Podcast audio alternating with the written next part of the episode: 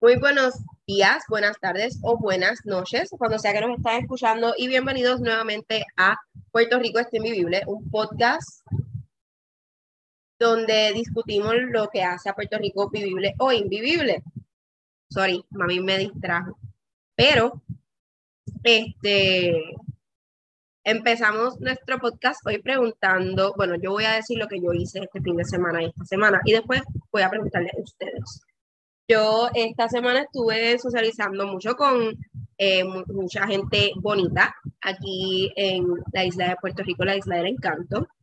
Además de tener un día de piscina con dos niños hermosos, eh, pude ir a comer con varias personas, pude celebrar a mi amiga que se graduó de su doctorado eh, con su familia y este fin de semana fuimos a el Festival de las Flores en Ay Bonito.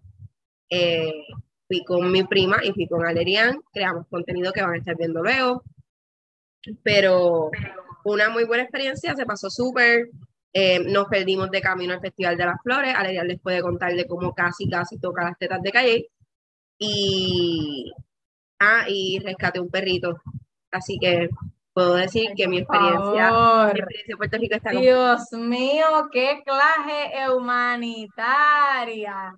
¿Qué clase? Esto hay que grabarlo porque es que mi cara habló por mí. Pero tú, fue mi cara y tu voz.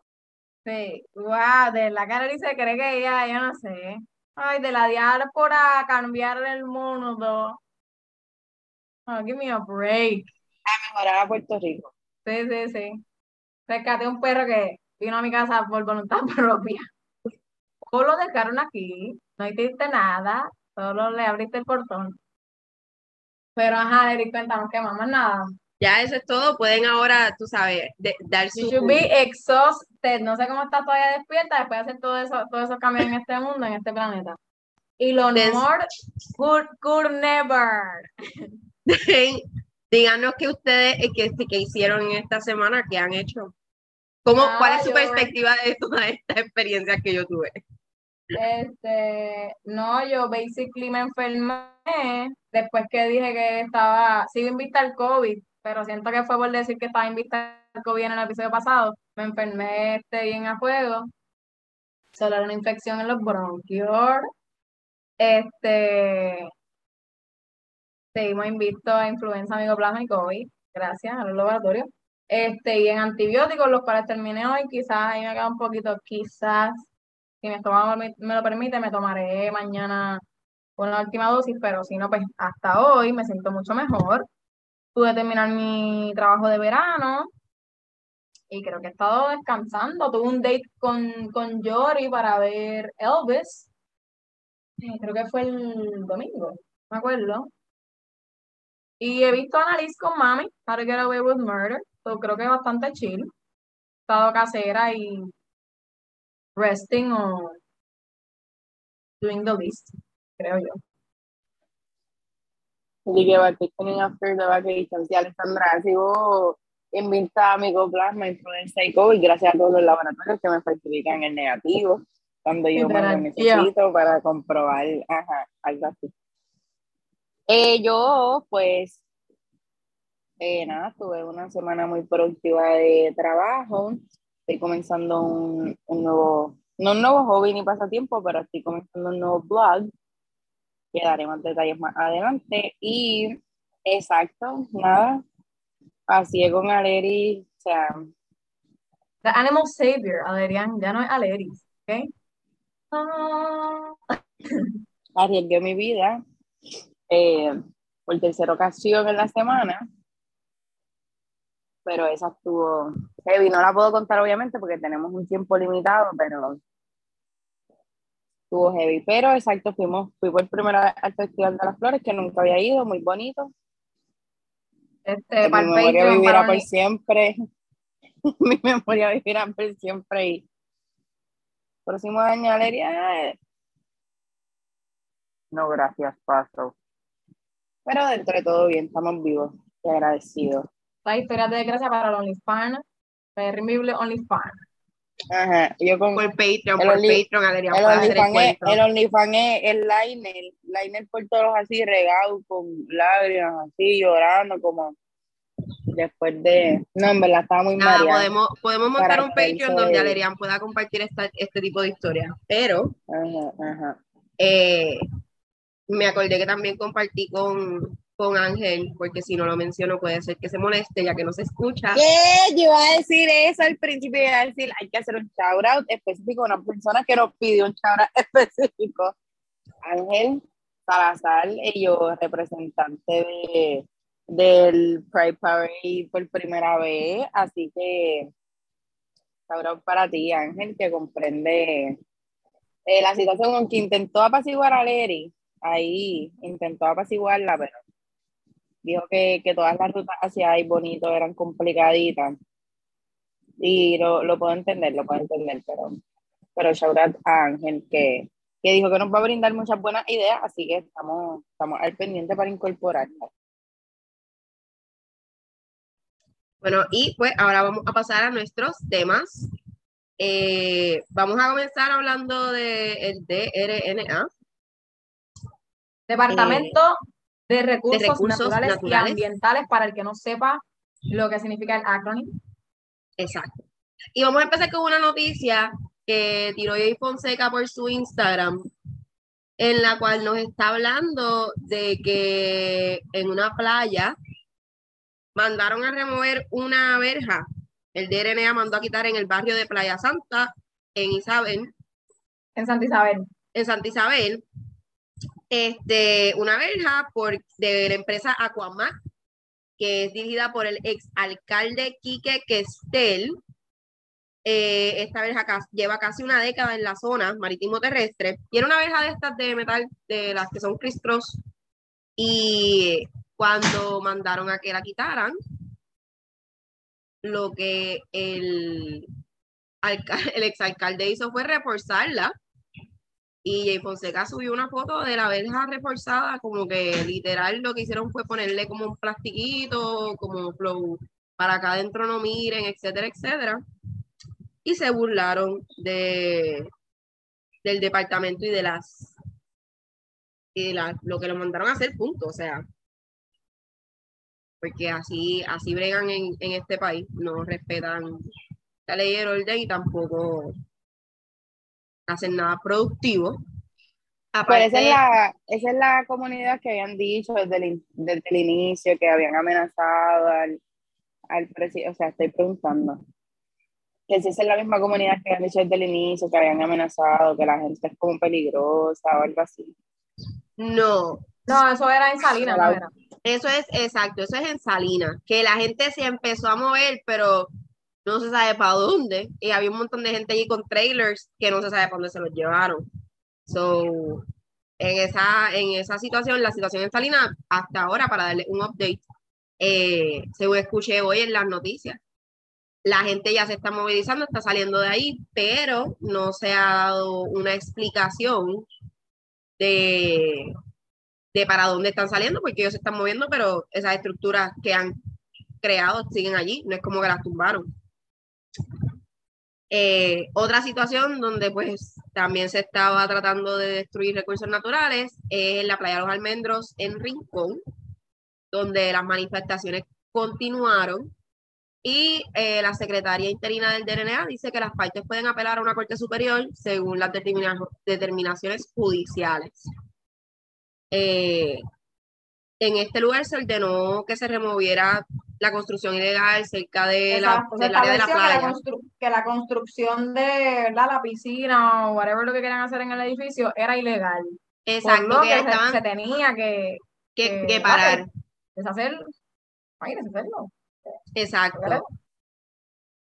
Pero todavía están allí las bases de los muros, la, o sea, parte de la construcción queda ahí y está cerca de un área de terreno de anidaje de, tortuga, de tortuga y la gente pues volvió a ir a protestar. Exacto, el domingo fueron a, se manifestaron, para manifestarse y había gran cantidad de policías haciendo barreras y como que defendiendo el, el, el territorio que es dominio público el cual ya se estableció que eso está mal. O sea, lo que está ahí es lo que está mal, no es la gente que va a manifestar o la gente que está en contra de eso.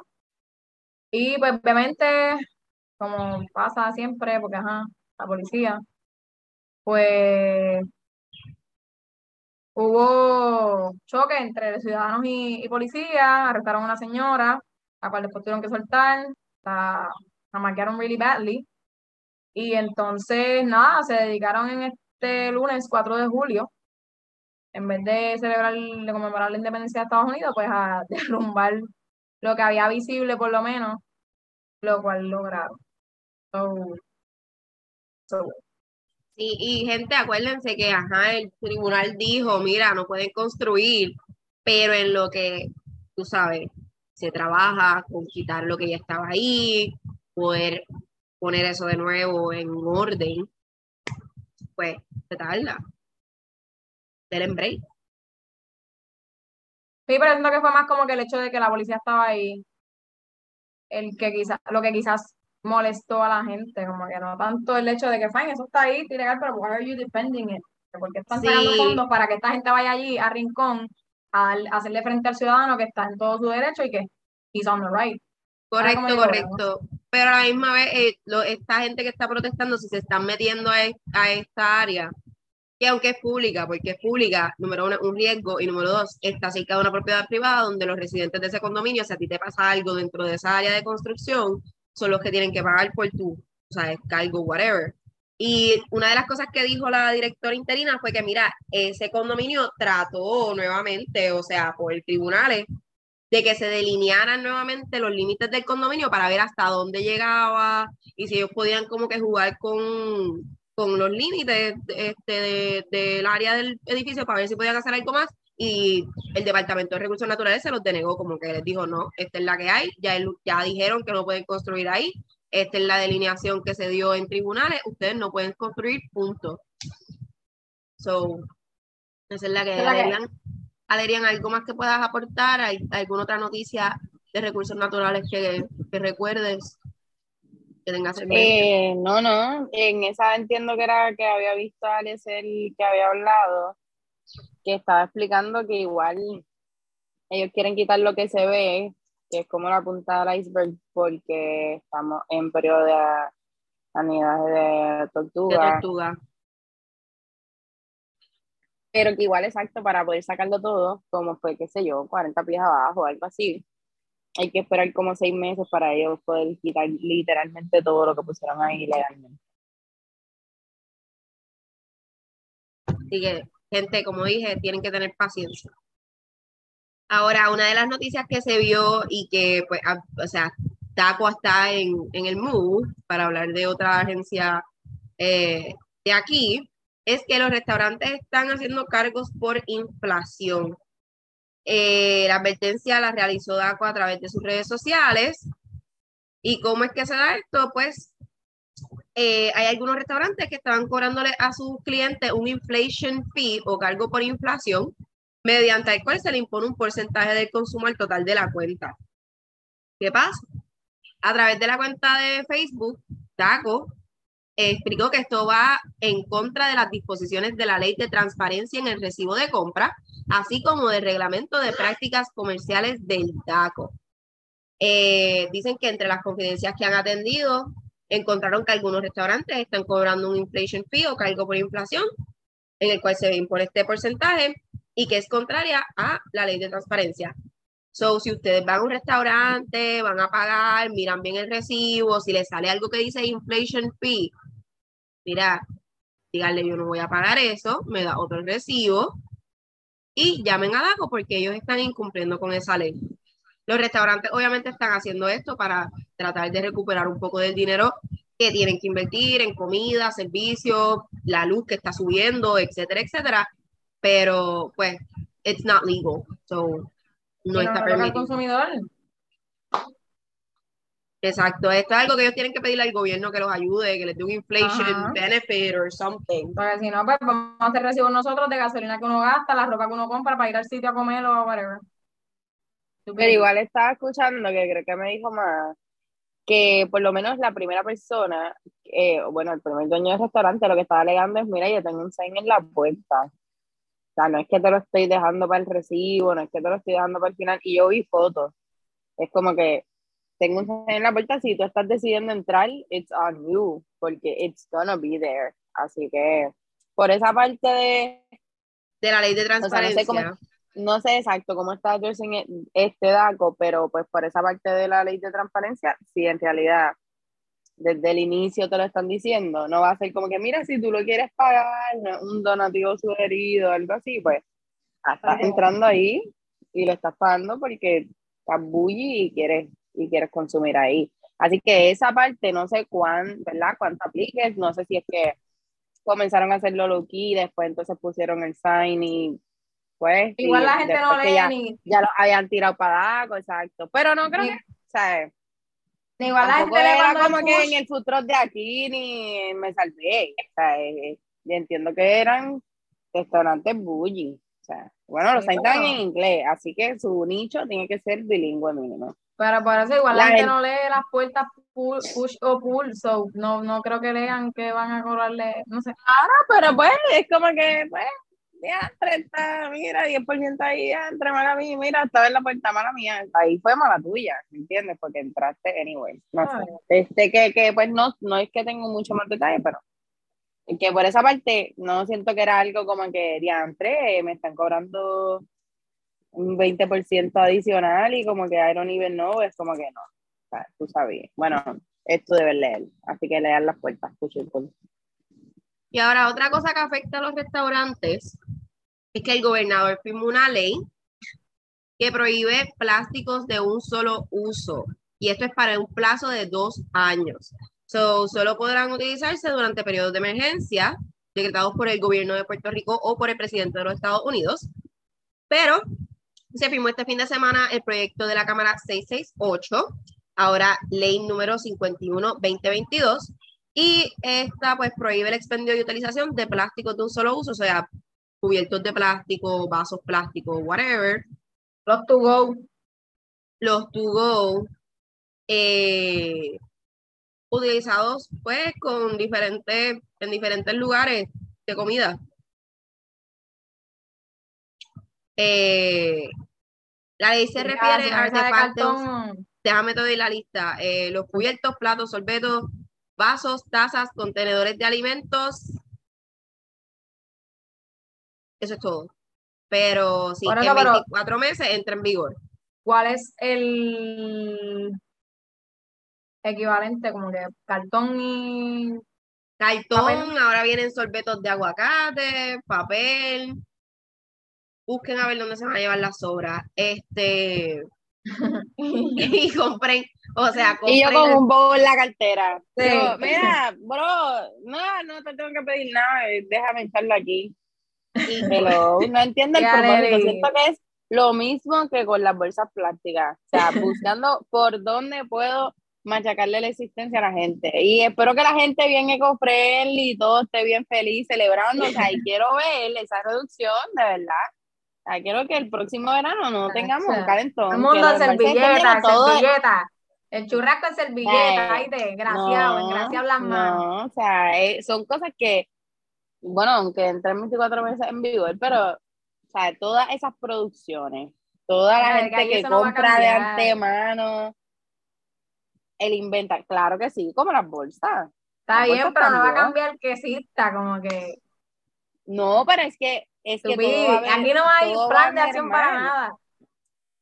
Todo va a ver, mm, todo va a mermar. O sea, porque, o sea, quien produce eso no, no se va a comprar tanto como antes, si lo vas a tener como para, por si acaso, y no lo vas a tener para vender. Igual eso también le funciona, bueno, le funciona y les daña a muchas, muchas, compañías que obviamente sus costos lo hacen o sea, ellos tienen que comprar en grandes cantidades esas inversiones. Y entonces ahora es como que, claro, hay sorbetos de aguacate, hay sorbetos reusables, que hay muchas tiendas que los, que los tienen a la venta, pero compárate el costo de un sorbeto de aguacate que te puede costar tres pesos. Vamos a ponerle whatever. A eso que te lo vendían a mil por chavos, no sé. No sé, de verdad que yo amo los sorbetos y odio todos los establecimientos que los tienen de cartón y odio McDonald's que no da sorbeto ya. Este. pues, verdad. Déjame continuar. En el bolsillo, el pantalón con los bolsillos largos para que te metas el churrasquito y las papas y el queso y todo. No, yo voy con mi bow, a mí no me importa nadie. Me, van a empezar a ver desde ya y yo con un bow. Mira, para continuar con esta noticia, porque tengo aquí un poco más de información, eh, van a hacer un programa educativo y de orientación para que todo el mundo sepa qué es lo que puede tener y qué no es lo que puede tener, que se supone que se le, se le dé a todo el mundo en estos 24 meses, y en caso de incumplimiento, DACO puede imponer al establecimiento comercial un boleto por falta administrativa que ascenderá la cantidad de 500 dólares por la primera infracción. En caso de reincidir, sube a 1000 y son 5000 por cada violación después de la segunda. Reincidir, delincuente por tener un sorbeto plástico. Eso, eso es irreal. Yo solamente pienso en las en los, los, los chains como McDonald's, Burger King, todos estos lugares que lo que usan son vasos plásticos, cubiertos plásticos, porque ellos no te pueden dar unos cubiertos. ellos, ellos, de cartón, como que los vasos de son de cartón. Bueno, sí, pero con todo y eso, como que por lo menos en los Estados Unidos, McDonald's no te da un vaso de, cartón, te lo da de plástico. yo sé que ellos tienen que ajustar para Puerto Rico. Pues, tiene que ajustar todo el mundo, tiene que ajustar todo el mundo, pero todo el mundo aquí da cubiertos plásticos. o sea, yo no. para llevar todo el mundo te da cubiertos plásticos. No he visto nadie que. Mira, me los traes mañana, tranqui, tranqui, suave por ahí, yo confío en ti, me los traes. Esos son de, esos son de los buenos. Es que es un país como de anormalismo completo, yo no entiendo cuál es el fin. Yo lo que quiero saber es el propósito de la como que, ok, basándonos en que vamos a reducir esta plastiquería, ¿qué vamos a lograr? Que no hayan tenedores plásticos en la playa. La gente los va a comprar para su casa. O sea, no estoy diciendo que eso no va que eso va a dejar de existir. Yo sé que no va a dejar de existir, pero si uno necesita en estos lugares que uno consume y ahí es donde no van a estar, porque en mi casa yo me puedo resolver con mis propios tenedores. Pero, de verdad que son cosas que no me caen como las bolsas que hicieron. Quitaron la, el ambiente, el ambiente, el ambiente. A 10 chavos la bolsa. A 30 chavos la bolsa. ¿Por qué más problemas a los negocios y a los consumidores? O sea, esa es la pregunta que nos tenemos que plantear. ¿por qué estamos permitiendo estos problemas? Si no, vamos a entrevistar aquí, le abro este espacio a que venga alguien eco-friendly a que nos diga cómo eso va a mermar y va a ayudar a la atmósfera. Quiero que me, o sea, pero que me lo diga como que, que cuando empiece que ella cuente los tenedores que no se han utilizado y, y las arenas que están bien en la playa. O sea, eso es lo que quiero, no quiero que me vengan con, una tesina. El 99% de las cifras de plástico, porque aquí se educa bien básico el reciclaje en la escuela, no se lleva a cabo, tú no sabes ni siquiera si los nenes tienen zafacón de reciclaje, o sea, eso tú me dices, tú estás incorporando planes de acción, mira, los municipios no reciclan. de ropa y ponlo, mira, aquí tírate el plástico que te dé la gana, aquí tírate el cartón que te dé la gana.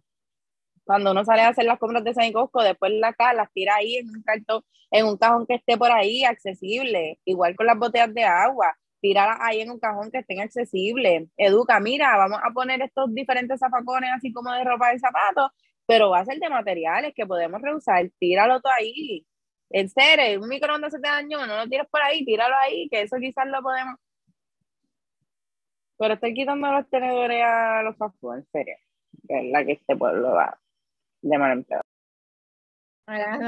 en cómo esa medida ha aumentado la salud mental en los programas de salud mental en este país. Ajá, claro, cómo afecta la paz mental del pueblo. Exacto. Vamos a continuar con lo, la otra medida. Voy a andar con cosas, no voy a andar con ningún tenedor, ¿sabes? Eso usen ustedes que les gusta andar con sus loncheras completas.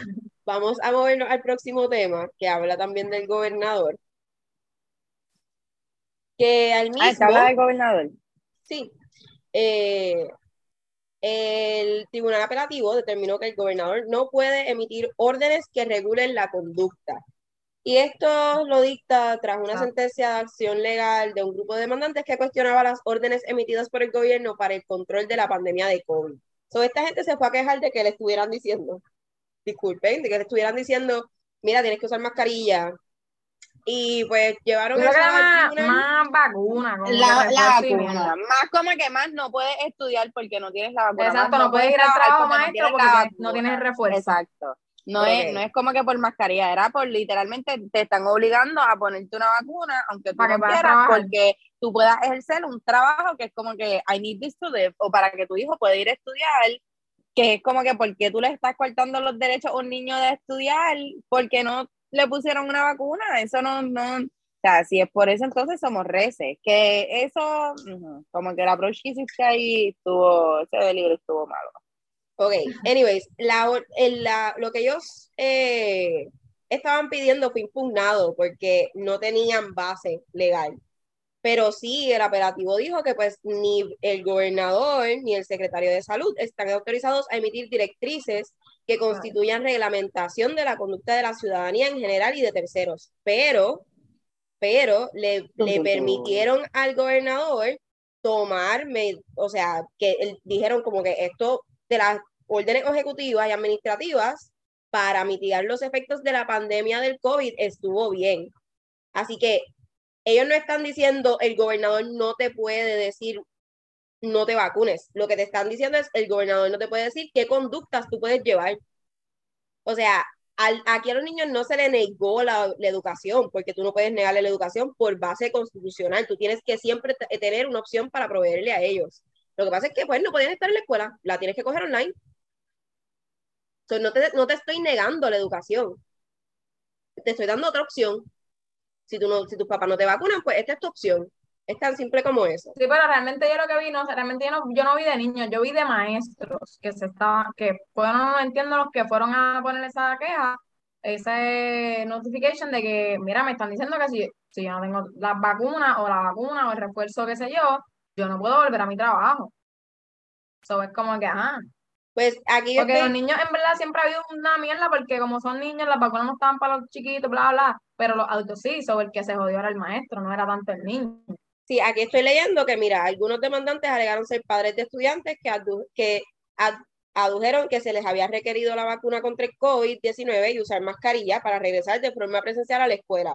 Eso es sobre lo- los padres de estudiantes. Tienen otros que son universitarios, sujetos al mismo requisito, mientras que algunos dijeron ser maestros a quienes se les pedía la vacuna para volver al trabajo. No se les dio, ellos no ganaron el caso porque el caso quedó, quedó desestimado y vendó esto en una apelación. Ellos no ganaron el caso. Lo que sí dijeron fue que el gobernador, ni el secretario de salud, ni nadie de gobierno te puede decir qué conductas tú tienes que seguir para poder hacer algo, pero no dijeron que las medidas de, la, de las órdenes ejecutivas estaban al garete. Están al garete ellos. Este, Pero pues, entre, las ya. entre las órdenes que se estaban impugnando estaba la orden ejecutiva 2021-54, eh, que era la que hizo Mellado sobre las guías, directrices, protocolos y recomendaciones para atender la emergencia del COVID. Y por escrito, eh, Pierluisi indicó al apelativo válido la constitucionalidad de las medidas adoptadas para, para atender la pandemia. Dijo además que resolvió que los demandantes no pueden intentar impugnar por vía judicial la política de la sanidad pública escogida por el gobierno. Ellos concluyeron eh, desde Fortaleza, sin embargo, no coincidimos con la determinación en cuanto a la autoridad del gobernador para emitir, para de, emitir órdenes ejecutivas, pues entendemos que hay amplia justificación legal. Es por eso que el gobernador estará solicitando al procurador general que acuda al Tribunal Supremo. Así que el caso quedó desestimado, pero ni Fortaleza ni los eh, que estaban, eh, los demandantes quedaron contentos porque ellos no les dieron el 100% a ninguno de los dos. Pero nuevamente, no dijeron que las órdenes ejecutivas estaban mal. Así que tenemos eso. Vamos a continuar. Hubo varias noticias que fueron papelones gigantescos en este país esta semana. Una grúa llevando unos carros para un dealer o no sé de dónde. Sí, entiendo que pasó- quizá era con un dealer, pero ajá. Pasó por un puente en el área del, del Expreso Martínez Nadal y pues no cabía y los carros quedaron ahí atacuñados. Que, que, que se formó un tapón, porque en verano fue eso, exacto. Se el, el papelón fue el tapón, el papelón fue el tapón. Porque la grúa estaba stock, el carro, uno de los carros que era una pick-up, estaba básicamente como que a tope con el techo del puente, de la parte del puente, so, ajá, no se podía mover, so, supongo que tuvieron que esperar a un gruero o alguna forma de resolver esa situación y se formó un super tapón en el Expreso Martínez Nadal, que pues es bastante concurrido y creo que era como a las 2, 3 de la tarde, eso, peor todavía. Y además de ese papelón, eh, tuvimos a eh, el joven desaparecido en la Posa del Obispo, que apareció escondiéndose de la ley, luego de que su madre hiciera un llamado a que lo ayudaran a encontrar su cuerpo, se metieran buzos, estuviera la, eh, la gente de emergencia buscándolo por mal. Exacto. Él estaba escondiéndose. Alerian, ¿qué nos puedes decir sobre eso? Nada, yo no lo conozco a él. Yo vi la misma noticia que tú. Nada, básicamente. Pues nada, que igual siento que hicieron un lío de nada, porque la mamá, por lo menos en la entrevista que yo vi desde el inicio, dice: ella lo vio en la roca, ella quitó la mirada de la roca. Cuando ella volvió a mirar la roca, su hijo no estaba. Ella asumió que su hijo se resbaló y se cayó. Ella nunca dijo: Yo vi a mi hijo que se cayó y la corriente se lo llevó. Ella dijo que lo tenía vi gritando, que él tenía 20 cervezas. Que, él tenía como, ajá, que él tenía yo en la entrevista que vi, que yo leí 20, pero vi en la entrevista que ya no especifica, ella dijo como que, ay, tenía parte de que él tenía muchos problemas. yo vi, yo vi una entrevista donde ella dijo 20. Yo vi una entrevista donde ella dijo 20. está bien, whatever. Nunca lo vio caer en mal, nunca lo vio flotando, nunca lo escuchó pidiendo auxilio, así que ella nunca dijo, yo vi con mis propios ojos cuando él cayó, ella dijo, él se fue, yo volteé, andaba con la esposa, la esposa tampoco estaba mirando. Pero, pero ella después se sentó en la playa a decirle al mar que le devolviera a su hijo. Así que ella causó que la gente se preocupara y pensara que él estaba, pero yo vi estos videos, por eso te lo digo, ella se sentó y decía, por favor, devuélveme a mi hijo. Y yo, señora, no le hablo mal, pero todo está bien. Pero eso fue otro de los papeluchis de, de esta semana. Además, de que encontraron. Pero papelón no, problemas de salud mental de la gente que está mal en este país, la realidad es que tienen que buscar ayuda.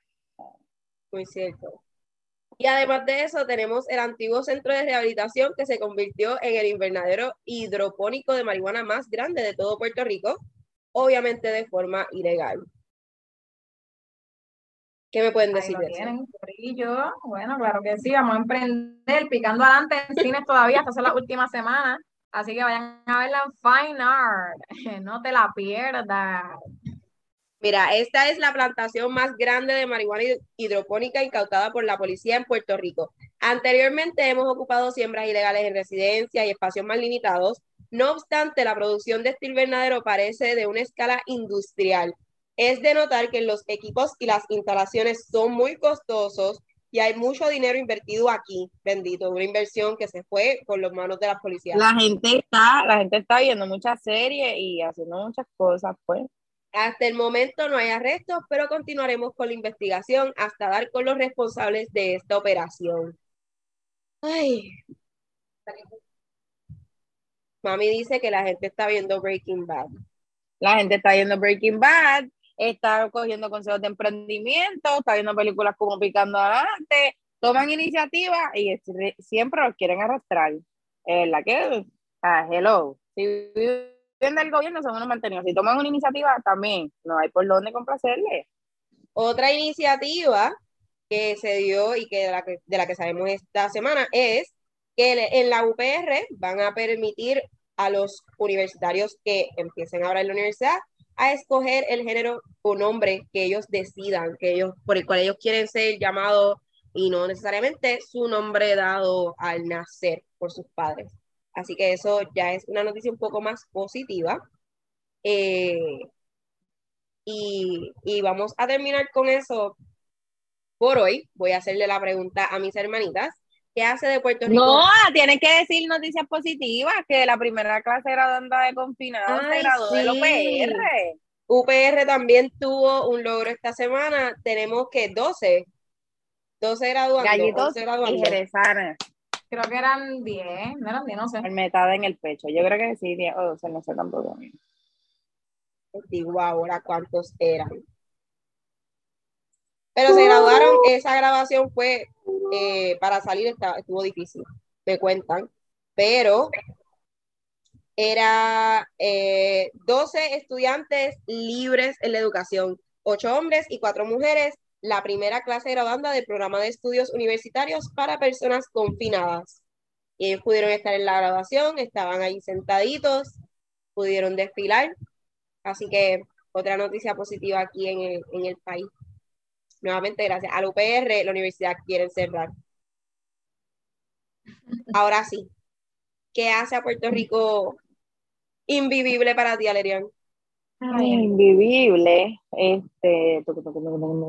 Alessandra, que vaya primero. Alexandra, ¿qué lo hace invivible?